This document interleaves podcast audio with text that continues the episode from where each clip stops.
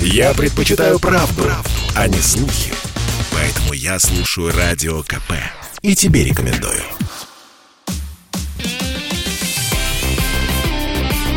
Спорт с Виктором Гусевым на Радио КП. Неминуемую неудачу футбольной сборной в матче со Словенией почему-то особенно активно, даже яростно предсказывали наши популярные певцы. Возможно, вы читали или слышали. А вот только теперь, после победного матча, было бы интересно послушать, что они скажут. Но пока артисты молчат. Здравствуйте, меня зовут Виктор Гусев, и сегодня мы здесь, на радио «Комсомольская правда», снова будем беседовать о спорте.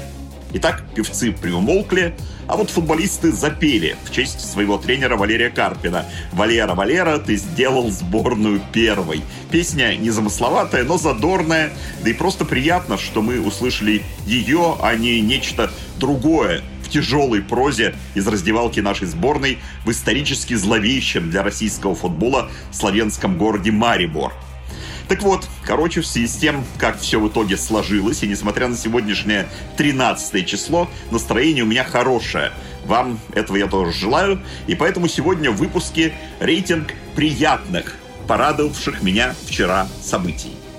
Вчера вечером смотрел футбол на Уэмбли. В гости к англичанам приехали венгры, болельщики которых в первой игре на своем поле безобразно встретили соперника. Я имею в виду все эти проявления расизма, в частности крики в адрес темнокожих Стерлинга и Берингема, за что венгры тогда понесли наказание. Их арена имени легендарного Ференца Пушкаша была наказана пустыми трибунами на следующий матч – который хозяева в итоге проиграли Албании 0-1 и предельно осложнили себе борьбу за путевку на чемпионат мира.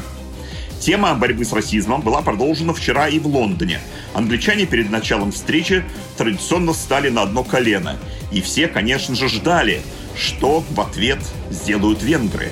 А они, стоя, приложили палец к нашивке «Респект» — «Уважение» на рукаве футболки.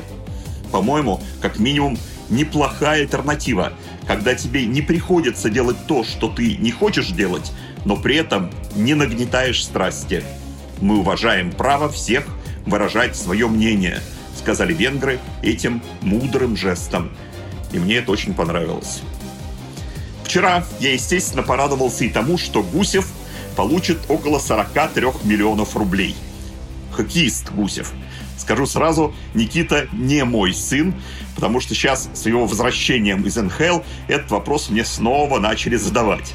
А вернулся 29-летний Гусев в питерский СКА, где он уже играл с осени 2015 до весны 2019. Потом улетел за океан, поиграл там за Нью-Джерси и Флориду, и вот опять Санкт-Петербург. И контракт, сумму которого я уже назвал, подписан до 30 апреля будущего года – а в феврале Олимпиада. И если даже туда все-таки не приедут НХЛовцы, хотя должны приехать, то Никита в составе российской сборной будет уже точно. А как он нас спас на последних секундах в финальной игре с немцами в Пхенчхане, все мы, конечно, помним. Его возвращение – прекрасная новость.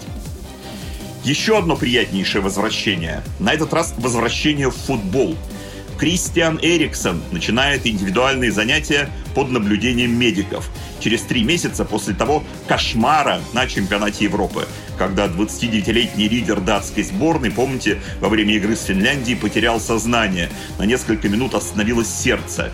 И спасли Эриксона только благодаря быстрой и правильной реанимации. Позже ему был установлен кардиостимулятор, с которым, оказывается, можно играть в футбол даже на профессиональном уровне. Кстати, абсолютно правильно в той ситуации действовали партнеры Кристиана по команде. Помните, как они окружили его, лежащего на поле от посторонних глаз, помогали тем же врачам с носилками, потом навещали друга в больнице, поддерживали его, выиграли у нас, а в итоге, начав турнир с двух поражений, не просто попали в плей-офф, а дошли до полуфинала, где уступили англичанам только в дополнительное время 1-2. Так вот, Вчера сборной Дании вручили приз справедливой игры УЕФА.